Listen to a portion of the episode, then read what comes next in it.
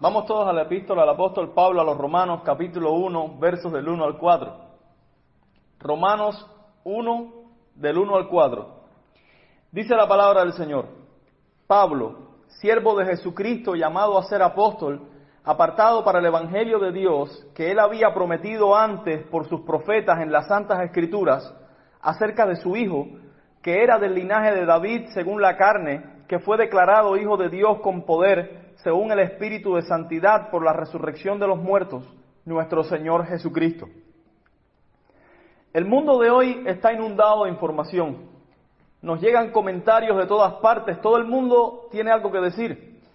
Nos encontramos que hoy todo el mundo es sabio, sabio en su propia opinión. Muchas veces somos presa de cierta información sin que nosotros sepamos nada de su trasfondo. Nosotros los cubanos que estuvimos por tanto tiempo sin internet y por tanto sin acceso a mucha información, cuando leemos algo online, cualquier cosa sobre cualquier tema, decimos, es cierto porque lo vi en internet. Pero hermanos, no todas las cosas son ciertas.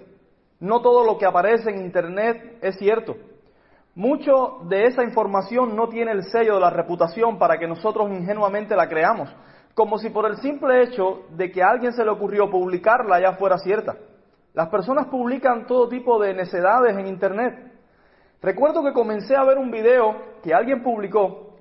Este hacía una descripción de los dragones que aparecen en las distintas mitologías y decía, tal dragón es bueno, este otro es muy sabio, este otro dragón es sumamente malvado y aquel dragón es así y el otro es de tal manera.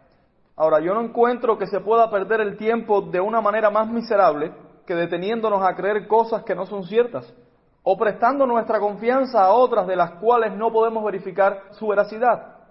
Sin embargo, el Evangelio, el Evangelio de Jesucristo, es una noticia cuya reputación le precede.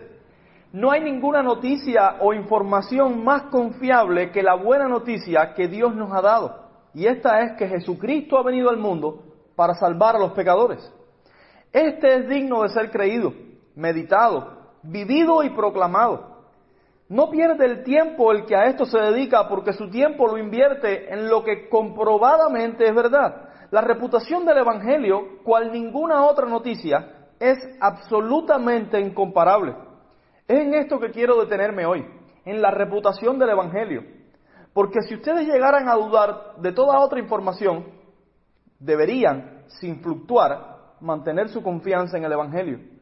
Si este Evangelio tiene una reputación certificada, entonces es digno de toda nuestra confianza. Así que hermanos, detengámonos hoy en la reputación del Evangelio. Lo primero que debemos decir es que la reputación del Evangelio es certificada en sus ministros. Noten, Pablo, siervo, llamado a ser apóstol, apartado, así se refiere Pablo a sí mismo. Por esto no debemos imaginar que los ministros hacen glorioso el Evangelio. Es decir, cuando digo que la reputación del Evangelio es certificada en sus ministros, no debemos imaginar que los ministros hacen glorioso al Evangelio. El Evangelio es glorioso no porque alguno de nosotros le aporte brillo, ni nada por el estilo. Si este fuera el caso, que toda la fuerza del Evangelio dependiera de los hombres que lo proclaman, sería un Evangelio muy débil y poco confiable.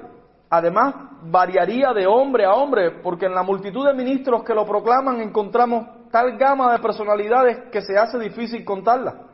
No es a esto a lo que me refiero al decir que la reputación del Evangelio es certificada por sus ministros. Más bien, me refiero a que Dios, por el Evangelio, cambia al peor de los hombres y lo vuelve su ministro. Consideren a Pablo, por ejemplo. ¿Podría encontrarse en aquel tiempo un enemigo del Evangelio más decidido a combatirlo que Saulo de Tarso? Este disfrutaba cómo los cristianos sufrían. Se proponía exterminar el nombre de Cristo de sobre la faz de la tierra. Saulo de Tarso, es decir, Pablo, presionaba a los discípulos de Cristo y los amenazaba hasta que los hacía blasfemar. Él consentía cuando apedreaban al primer mártir de la iglesia, a Esteban tomaba a los creyentes y los encarcelaba. Consiguió cartas de los principales sacerdotes que le autorizaban a apresar a los creyentes en Damasco. Esta era su labor y la cumplía acérrimamente. Pero véanlo, véanlo ahora. es predicador del Evangelio, del Evangelio que antes odiaba. La tradición dice que no saben qué ocurrió a Saulo de Tarso. Entró a Damasco persiguiendo a los cristianos y salió de Damasco predicando el Evangelio. ¿No habla esto de la reputación del Evangelio? Este Evangelio puede tomar al peor de sus enemigos y convertirlo en el más determinado y ardiente predicador. Este que apresaba a los que profesaban creer en Cristo, ahora estaba dispuesto a morir él mismo profesando la misma fe. El brillo del Evangelio resplandece sobre los hombres que lo proclaman. Su reputación es vista aún en la debilidad de los hombres que son sus mensajeros. ¿Tuvo Buda ese brillo? ¿Mahoma tuvo ese brillo? ¿O quizás Joseph Smith? ¿O Charles Tay Russell? No, ninguno de ellos lo tuvo. Porque aunque algunos de ellos dijeron haber visto un ángel que le reveló el mensaje, el supuesto mensaje, no fueron más que imaginaciones e inventos de sus oscuros pensamientos. Pero el Evangelio muestra su esplendor obrando en los más perversos de los hombres, convirtiéndolos en heraldos. Seguramente no han visto a una rana emitir otro sonido que no sea croar. Pero de la misma manera que por el poder de Dios una terca mula habló, así los más tercos de los hombres, si así Dios lo quiere, por el poder del Evangelio, son hechos trompetas de Dios. Lo segundo a lo que me refiero al decir que la reputación del Evangelio es certificada en sus ministros, es que los ministros del Evangelio son siervos y no señores de Jesucristo. Noten que Pablo dice siervo de Jesucristo. Es una práctica en el periodismo anunciar los acontecimientos de manera que respondan a ciertos intereses privados o políticos. Un mismo hecho, anunciado por dos periodistas distintos, presenta el problema de la influencia de cada hombre sobre el suceso. De manera que acerca de tal evento uno dice ser de una forma y otro dice ser de otra muy diferente. Esto es una evidencia de que los anunciadores de noticias se constituyen en señores de lo que anuncian, manipulándolo según sus intereses. Pero los ministros del Evangelio son siervos de éste y no señores. No anuncian la buena noticia según su propia conveniencia, sino según es en verdad. ¿No es vista la reputación del Evangelio en esto? El Evangelio infunde un santo temor en sus ministros que estos no se atreven a decir otra cosa que lo que Dios ha dicho. Es cierto que hay muchos diciéndose ser ministros de Dios y hacen y dicen lo que a ellos mismos les parece, pero hemos de tomarlos como ministros. Hemos de decir que el Evangelio ha perdido su reputación a causa de que estos hombres dicen cosas perversas a sus antojos. Antes sea anatema todo el que tergiverse el Evangelio. ¿Medimos nosotros el valor de algo por la opinión de sus detractores? ¿Juzgamos nosotros el valor de un negocio por la opinión de la competencia? No, esto no es lo que hacemos. Los hombres que se llaman ministros y distorsionan el Evangelio, el Evangelio son detractores que pretenden echar por tierra el nombre de Cristo. Por tanto, no valoremos la reputación del Evangelio por estos perversos, sino por los que son ministros de verdad. Al decir que la reputación del Evangelio es certificada en sus ministros, también me refiero a que los ministros del Evangelio no toman el oficio por sí mismos, sino que son llamados por Dios. Pablo se identifica a sí mismo llamado a ser apóstol. En términos generales, las personas no tienen a bien que alguien se tome atribuciones y cargos que no le corresponden. Si un hombre pudiera llegar a una empresa y tomar para sí el cargo que más le guste en ella sin que el dueño de la empresa pudiera hacer nada, Tal suceso no hablaría muy bien de dicha empresa. Cualquier mequetrefe podría estar haciendo aquello para lo cual no está capacitado. No sucede así en el Evangelio.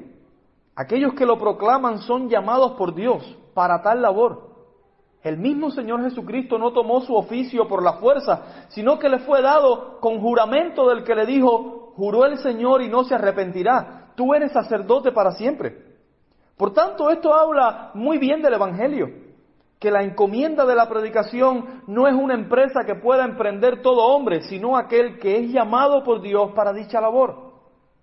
Además, cuando digo que la reputación del Evangelio es certificada en sus ministros, quiero decir que los ministros del Evangelio son apartados por Dios para su dedicación al mismo. Pablo dice, apartado para el Evangelio. Así él se ve. Esto significa que a los que han de llevar en sus mentes, corazones y bocas el mensaje del Evangelio, Dios le quita de delante de sus ojos las empresas de este mundo para que se entreguen a la predicación como si no existiera en el universo nada más que hacer. Dios los separa, los aparta, los reserva para una gran labor cual no hay otra. A los levitas no se les entregó posesiones en la tierra de Canaán cuando Josué la repartió. Y esto para que se entregaran a la encomiable labor del servicio a Dios. Así a los que son ministros del Evangelio, Dios los aparta para que se entreguen a la predicación del mismo. Tal es el efecto que esto produce que aquellos que han sido apartados para el Evangelio dicen, me es impuesta necesidad. Y hay de mí si no anunciar el Evangelio. ¿Han visto ustedes a alguien que ame más lo que hace que un ministro del Evangelio? El médico podría retirarse de su profesión y descansar tranquilamente con su familia.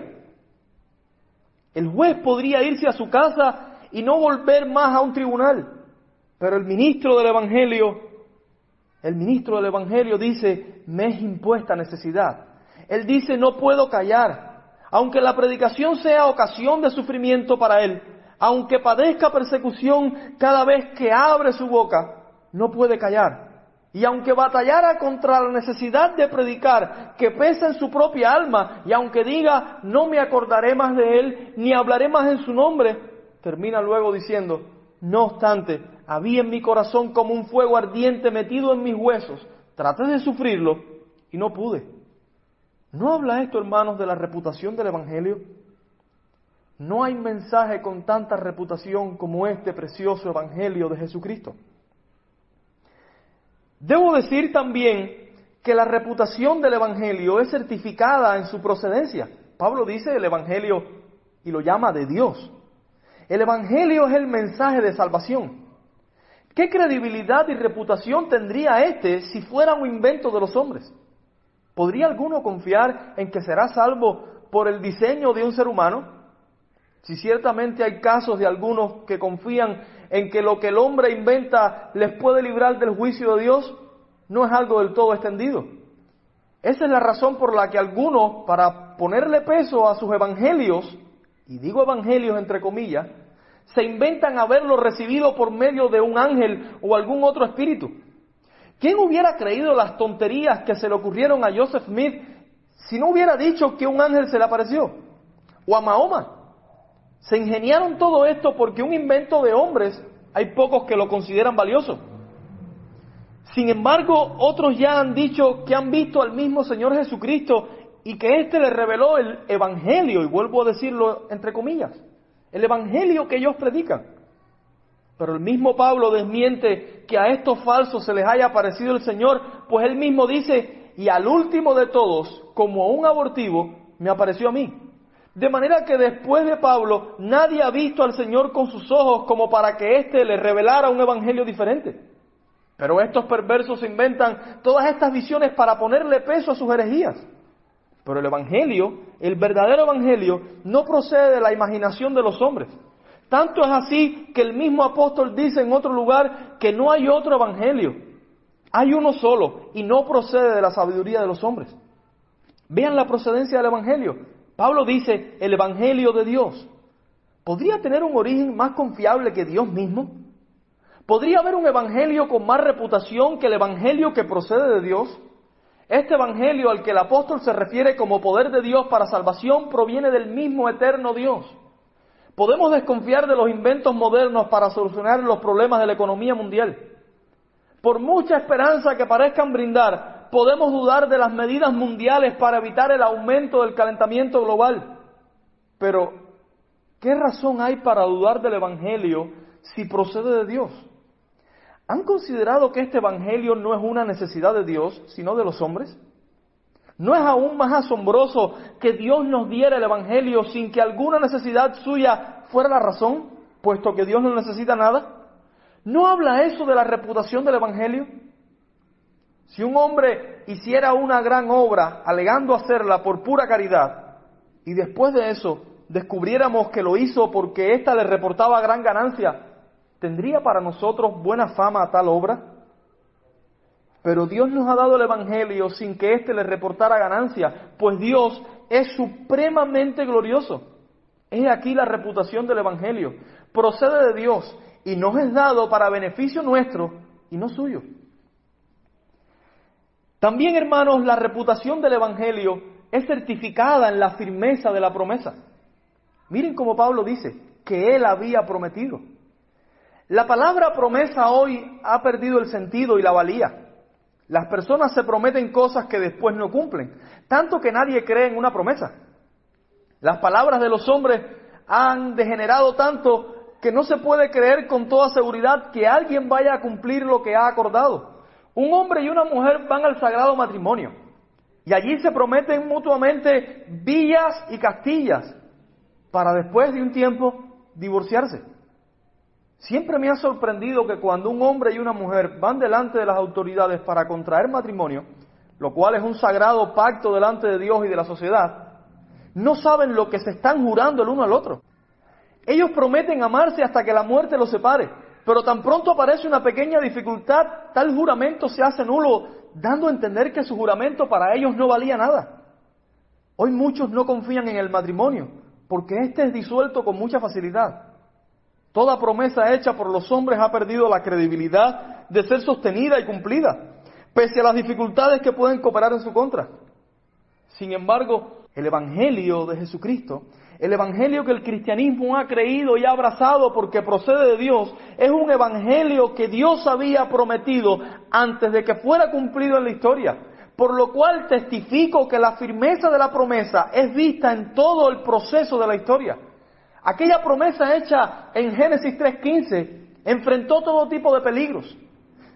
Se prometió allí a un rey que aplastaría la cabeza de la serpiente y traería libertad al pueblo de Dios. Pero tan pronto como fue dicha, la maldad de los hombres aumentó tanto que Dios determinó destruir a la humanidad. ¿Cómo cumpliría Dios aquel evangelio prometido? ¿Cómo enviaría al Redentor si destruía a todos los hombres? ¿A qué hombre redimiría si todos eran destruidos con aquel diluvio? Pero se reservó a Noé y a su familia, haciendo un pacto con ellos y con toda la creación. Y entonces de ellos vino nuevamente una gran multitud de seres humanos y también de ellos el Redentor. Pero luego nos encontramos con Abraham. Este hombre de quien vendría el Redentor no podía tener hijos porque era viejo y su mujer estéril. Y ya había perdido la costumbre de las mujeres. ¿Cómo podría Dios cumplir lo que había prometido? Este hombre viejo y esta mujer estéril tuvieron a Isaac en su vejez y de él vino el Redentor. Luego miramos a la nación que salió de los lomos de este y nos encontramos con que fue una nación rebelde. ¿Cómo puede Dios dar al rey libertador en estas condiciones? Pero conservó al pueblo por su pacto para dar lugar al cumplimiento del Evangelio.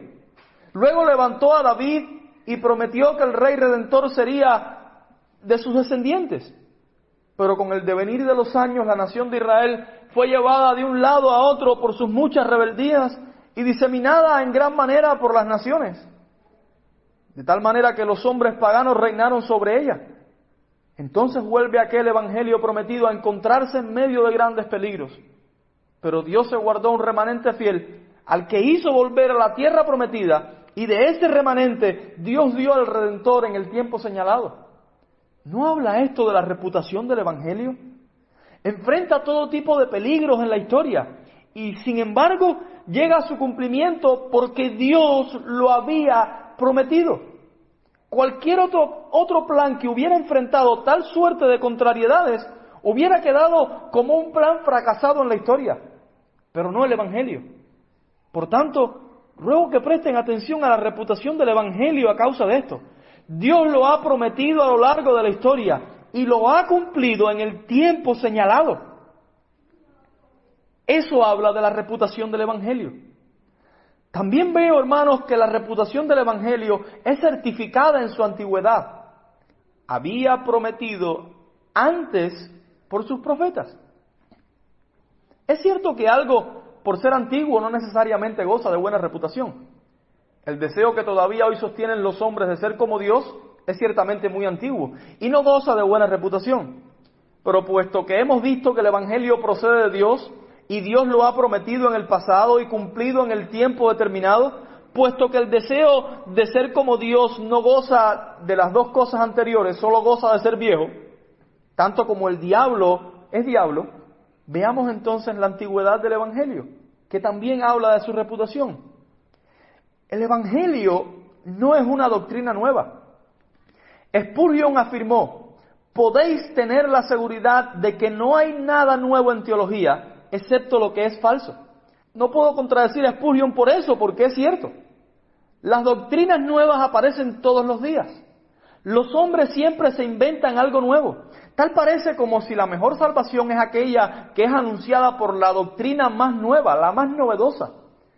Hace poco vi un pequeño video donde un supuesto predicador tenía un inmenso, un inmenso martillo en sus manos y llamaba a las personas a acercarse a él y él entonces les ponía el martillo en la cabeza y luego, luego no sé qué pasaba, pero por la cara que ponía la gente cuando este sujeto les decía que se acercaran a él, me puedo imaginar cómo terminaba todo aquel asunto.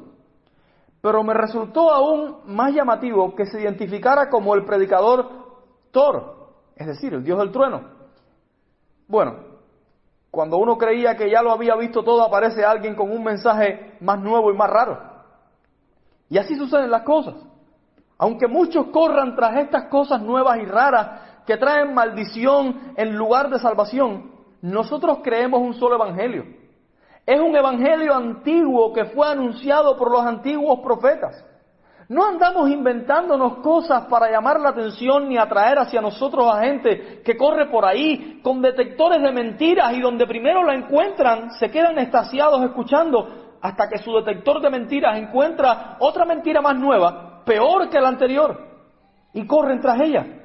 Nosotros nos aferramos al viejo evangelio anunciado por los profetas y probado a lo largo de la historia. Pero noten que el evangelio es más antiguo que los profetas. Es tan antiguo para los hombres como lo ocurrido en Génesis 3.15. De hecho, esa es la primera promesa del evangelio.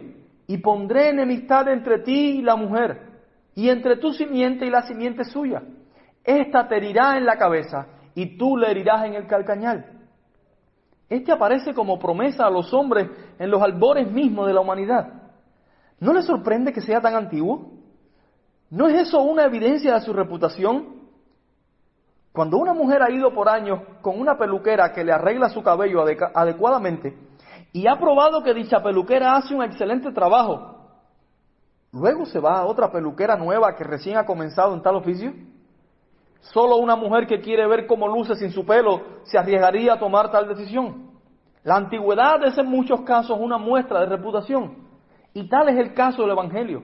Es antiguo, muy antiguo. Pero continuemos, hermanos, un paso más. El Evangelio es más antiguo que el tiempo. Pertenece al decreto eterno de Dios. En Génesis 1 se dice, en el principio creó Dios los cielos y la tierra. Y continúa. Y es ahí donde se le dio origen al tiempo. En este principio no solo comenzó a existir el cielo y la tierra y todo lo que en ellos hay, sino también el tiempo. La palabra principio marca un comienzo y donde hay un comienzo hay tiempo. Sin embargo, el Evangelio es más antiguo que el tiempo. Las escrituras nos dicen que Cristo estaba ya destinado desde antes de la fundación del mundo. Y eso significa que el plan de salvar a los hombres por la redención lograda por el Hijo de Dios pertenece al decreto eterno de Dios. ¿Hay algo más antiguo? No voy a discurrir con los meticulosos que quieran disertar sobre la antigüedad del decreto de la caída del hombre y el decreto de entregar a Cristo para redimir, porque no sería provechoso. Voy a seguir a los sabios hombres que nos precedieron y plantearon tal asunto como el decreto de Dios y no como los decretos de Dios. Por tanto, como entregar a Cristo concierne al decreto eterno de Dios, no encuentro que otra cosa sea más antigua que el Evangelio, excepto Dios mismo. Si es tan antiguo el Evangelio, ¿no es también dueño de una gran reputación? Pero vean también, hermanos, que la reputación del Evangelio es certificada en su fundamento, las Santas Escrituras. Pongan los ojos en el texto, las Santas Escrituras. Ahí es donde se nos ha prometido el Evangelio. Hay ciertos periódicos y revistas a los que uno nunca les creería ni media noticia. porque usualmente han anunciado cosas falsas. Parecen más bien historietas de Marvel. Pero el Evangelio, el Evangelio tiene un fundamento muy diferente. El Evangelio tampoco tiene un fundamento en las opiniones de los hombres. Este no es algo debatible que las personas puedan adaptar según sus opiniones. A algunos les gusta que las cosas funcionen de una manera y a otros de otra. Cada cual entiende que su opinión es correcta. E incluso entienden que la opinión de otro también es correcta. Lo que provoca entonces que no haya un fundamento más firme que la mera opinión. Pero el Evangelio tiene como sólido fundamento las Santas Escrituras. Noten que estas escrituras no son como cualquier otra escritura. Se dice de ellas que son santas. Ciertamente lo son porque provienen de Dios y son la palabra de Dios. Así como el Evangelio es el Evangelio de Dios, las escrituras son las escrituras de Dios. La hierba se seca y la flor se cae, mas la palabra del Señor permanece para siempre. No he visto fundamento más sólido que la escritura. El tiempo ha transcurrido. Los enemigos del cristianismo han vivido y han muerto. Han cambiado de nombre en las diferentes épocas, enmascarándose con el objetivo de derrumbar aquella roca. Pero ella sigue en pie. Los años no le han ocasionado desgastes. La cascada de intentos por desaparecerla ha caído sobre ella y no ha sufrido daño alguno. Las santas escrituras permanecen inconmovibles y así de inconmovible permanece el Evangelio que ellas anuncian. Edom moraba en las hendiduras de las peñas, había puesto su refugio en lo firme de las rocas y creía que no sería derribado. Pero Dios le dijo, de ahí te derribaré. Pero miren la peña de la escritura. Es una firme roca. Ahí se encuentra el Evangelio, guardado en esa firme roca inconmovible que no pasará aun cuando el cielo y la tierra dejen de ser. De hecho, el Evangelio es la promesa que se desarrolla a lo largo de la Escritura. Es la sustancia misma de la que está compuesta esta firme roca. La Biblia nos narra más que la historia de la humanidad. Nos narra la historia del Evangelio, su autor, su razón de ser, sus beneficiarios, las circunstancias en que se prometió por primera vez, los peligros que enfrentó la promesa, su cumplimiento y sus resultados finales. La Biblia tiene como hilo conductor de toda su narrativa el Evangelio de Dios. Por tanto, si la palabra de Dios permanece para siempre, el Evangelio permanece para siempre. No he encontrado que se pueda decir esto de otra cosa. El Evangelio permanece para siempre porque la palabra de Dios permanece para siempre. Y la palabra de Dios permanece para siempre porque Dios permanece para siempre. En esto también radica la reputación del Evangelio. Noten también, hermanos, que la mayoría de las veces una misma noticia es revelada por diferentes fuentes. Tiene diferentes fundamentos. Los periódicos en diferentes lugares del mundo se pelean por ver quién publica primero las mejores noticias. Pero consideren el Evangelio. La escritura no tiene competencia en esto porque el Evangelio es revelado únicamente en las escrituras. Nuestra conciencia que nos advierte de nuestro mal o buen proceder no puede revelarnos el Evangelio. Aunque los cielos cuentan la gloria de Dios y el firmamento anuncia las obras de sus manos, tampoco nos pueden revelar el Evangelio. Las maravillas de la creación nos testifican de un Dios poderoso y sabio pero no pueden revelarnos la manera en que Dios ha de salvar a los hombres. ¿No les maravilla que Dios haya dejado la revelación del Evangelio solo a cargo de las Santas Escrituras? A mí sí. No podía confiarle tan importante noticia ni al sol, ni a las estrellas, ni a los montes, ni a los profundos océanos. Sin embargo, reservó tal revelación para que fuera anunciada en la Escritura. Cuán grande reputación la del Evangelio que se guardó para ser anunciado solo por la imperecedera palabra de Dios. ¿No es buena su reputación? ¿Quién contrata un excelente comunicador para anunciar en una escuela primaria el cambio de turno de clases? Si Dios estableció que el Evangelio fuera revelado solo en las Santas Escrituras, es porque este Evangelio es la noticia más grandiosa que los oídos humanos puedan oír. Quiero decir una última cosa que confirma lo que venimos diciendo, y es que la reputación del Evangelio es certificada en su contenido. Pablo dice, su Hijo, nuestro Señor Jesucristo. Jesucristo es el contenido del Evangelio. Si el Evangelio tratara de teoremas y ecuaciones matemáticas avanzadas, tendría cierta reputación, pero no tanta. Si consistiera en descubrimientos astronómicos, gozaría de alguna suerte de notoriedad, pero igual quedaría corto. El Evangelio tampoco trata sobre las muchas batallas de guerreros como Alejandro Magno. El Evangelio no es una historia olvidada en el pasado. El Evangelio trata sobre el Hijo de Dios. Él es su contenido. Sin embargo, no cree alguno que hay poco en esto. Porque cuando Pablo dice que el Evangelio es acerca de su Hijo, incluye primeramente su deidad. El eterno Hijo de Dios, quien posee la misma gloria que el Padre antes de que el mundo fuese, quien comparte una misma sustancia con el Padre y quien sustenta todas las cosas por la palabra de su poder. Es el contenido del Evangelio. Luego incluye la humanidad, pues nos dice que era, según la carne, del linaje de David. Y es provechoso que distingamos, como Pablo, su divinidad de su humanidad. Pues después de llamar a nuestro Señor Hijo de Dios, dice que según la carne era hijo de David. Por tanto, el Evangelio tiene como contenido que el Hijo Eterno de Dios tomó nuestra humanidad, aunque sin pecado, y vino a este mundo un solo Cristo con dos naturalezas. ¿Ha anunciado alguien algún mensaje tan maravilloso? ¿Cómo aquel que sustenta todas las cosas por la palabra de su poder toma nuestra naturaleza humana? ¿Cómo es que el que sostiene al mundo en la palma de su mano camina por el mundo que él mismo sostiene? Pero Pablo no se detiene ahí.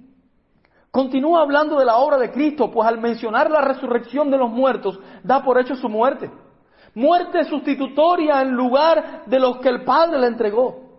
Muerte que le retuvo durante tres días y tres noches para luego resucitar por el poder del Espíritu de Santidad.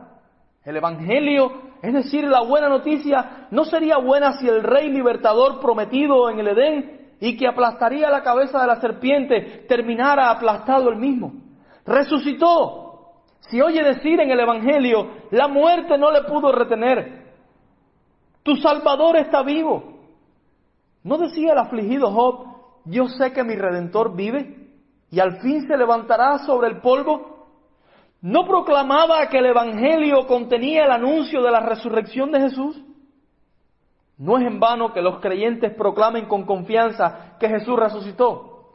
Noten que Pablo asevera que la resurrección de Jesús declaró que era hijo de Dios.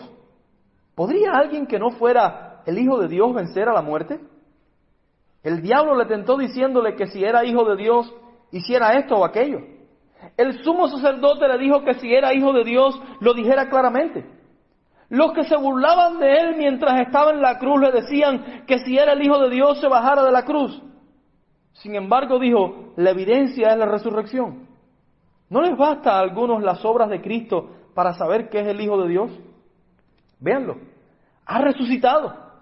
Esta es la muestra de que verdaderamente es quien dijo ser, el Hijo de Dios. Este es el contenido del Evangelio, que el Hijo eterno de Dios se hizo hombre y murió en una cruz cargando sobre él el pecado de sus ovejas y resucitó al tercer día para su justificación, mostrando así que es el Hijo eterno de Dios. Si esto no hace que los hombres puedan ver la reputación del Evangelio, no sé qué otra cosa pueda lograr tal fin. Veamos, hermanos, algunas utilidades de estas cosas que hemos mencionado. Algunas utilidades que debemos tomar. El más vil de los pecadores puede ser cambiado de enemigo de Dios a predicador del Evangelio. ¿No es esto razón para que se lo ofrezcamos a todos los hombres por más viles que sean? Si su poder para cambiar vidas es motivo de su reputación, ¿no haremos nosotros que su reputación sea vista por más hombres al anunciarles a Cristo en el Evangelio? No sé por qué algunos afirman que el Evangelio es poder de Dios para salvación a todo aquel que cree, pero luego se callan la boca como si el Evangelio fuera un cuento dicho en una esquina. Habla y no calles, porque el Señor dijo que si estos callan las piedras clamarán. No digas que el Evangelio vale lo que vale un ministro, porque encontrándonos nosotros con falsos maestros estaremos incurriendo en decir que el Evangelio es una estratagema para saquear a los hombres. Ten cuidado, no te encuentres diciendo como aquel que dijo que la religión era el opio de los pueblos. Ni siquiera los verdaderos ministros dan valor al Evangelio, aunque el brillo de este Evangelio resplandece sobre sus verdaderos predicadores. Si el Evangelio de Dios, cuyo contenido es su Hijo, nuestro Señor, goza de tal reputación, ¿por qué no es creído y abrazado por ti? ¿Habrás de encontrar otra noticia que anuncie salvación y que verdaderamente salve? ¿Habrás de seguir los inventos humanos o aquellas falsas doctrinas que procuran sustentarse sobre la pretensión de haber sido anunciadas por un ángel? No te lo aconsejo. Considera lo que el mismo apóstol te dice si aún nosotros, o un ángel del cielo, os anunciare otro evangelio diferente del que os hemos anunciado, sea anatema. Si alguien dice que un ángel se le apareció o que tuvo tal visión y de pronto ves que el evangelio que proclama es diferente al antiguo evangelio prometido desde antes por Dios a través de los profetas en las santas escrituras, el tal predicador es un mentiroso con todas las letras. Pues estoy seguro que si predicara el antiguo evangelio, el evangelio verdadero, no se estuviera inventando tales visitaciones angélicas, puesto que el evangelio ya está declarado en las santas escrituras. Es por eso que te ruego, cree el evangelio, el viejo evangelio, el único evangelio. Algunos de ustedes probablemente tengan planificadas sus vidas de punta a cabo y dentro de las profesiones que están considerando desarrollar no se encuentra ser portavoz de este Evangelio. Yo no digo que todo el que quiera pueda, pero consideraría antes de descartarlo si Dios me concediera tan grande honor. Jesucristo nos ha ordenado, rogad al Señor de la mies que envíe obreros a su mies. Por lo tanto, es mi trabajo orar para que Dios envíe a algunos y entonces proponerme reclutarlos para su ejército. ¿Has considerado tú formar parte de los que proclaman este mensaje? ¿Has considerado que Dios puede estar llamándote a salvar las almas de los pecadores? Veo en ocasiones muy pocos que quieren dejar la comodidad de sus vidas para arriesgarse por el Evangelio. Pero déjame decirte algo, no harás nunca nada que tenga tanta repercusión en esta vida y en la eternidad como predicar el Evangelio que Dios anunció desde la antigüedad por medio de sus profetas en las Santas Escrituras y que cumplió enviando a su Hijo. Nunca harás algo con tanta gloria. Todos en algún sentido tenemos la responsabilidad de decir a nuestra familia, vecinos y amigos lo que Cristo ha hecho por nosotros. Pero encuentro algunos que están seguros de que Dios no los ha llamado a ser predicadores del Evangelio en el sentido estricto de la palabra. Sin embargo, dicen, quiero formar parte de alguna manera de esa empresa de tanta reputación. Sé que Dios no me llamó a ser predicador en el sentido más profundo de la palabra, pero veo que el Evangelio tiene tanta reputación que quiero formar parte de esto de alguna manera. Escucha, hermano, hermana, no hay mayor obra que puedas hacer que orar sin cesar para que los que fueron llamados a proclamar el Evangelio lo hagan con poder del Espíritu de Dios. No harás más estrago al reino de las tinieblas que orando para que este glorioso Evangelio sea anunciado con claridad y poder. Por eso te ruego que ores sin detenerte. Dicha labor traerá como consecuencia que la reputación del Evangelio sea vista por muchos de los pecadores y tú serás parte de esa labor. Por otro lado, los creyentes que dudan que haya perdón para sus pecados opacan en sus ojos el poderoso brillo del Evangelio. Consideren los peligros que la promesa del Evangelio enfrentó a lo largo del Antiguo Testamento y cómo Dios la hizo navegar sobre las turbulentas aguas de la historia sin que ésta naufragara o se destrozara contra el peñasco de cualquier contratiempo. Considera cómo cumplió lo prometido al enviar a su Hijo al mundo a que se ofreciera en la cruz, muriera y resucitara al tercer día. Si este Evangelio goza de tal reputación, ¿no será suficiente para salvarte a ti?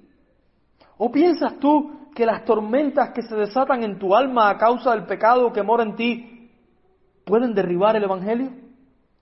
Contempla cómo el buque del Evangelio chocó contra Saulo de Tarso, el perseguidor de la iglesia, y lo hizo pedazos convirtiéndolo en el apóstol.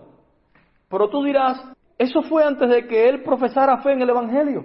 Yo he profesado fe en Cristo y encuentro que mis pecados opacan el poder del Evangelio en mí.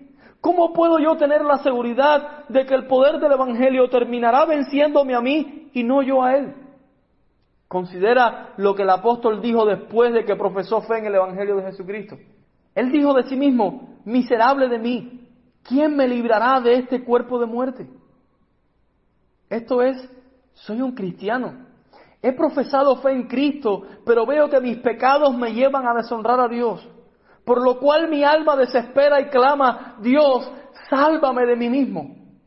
Pero considera lo que dice seguidamente. Gracias doy a Dios por Jesucristo, Señor nuestro.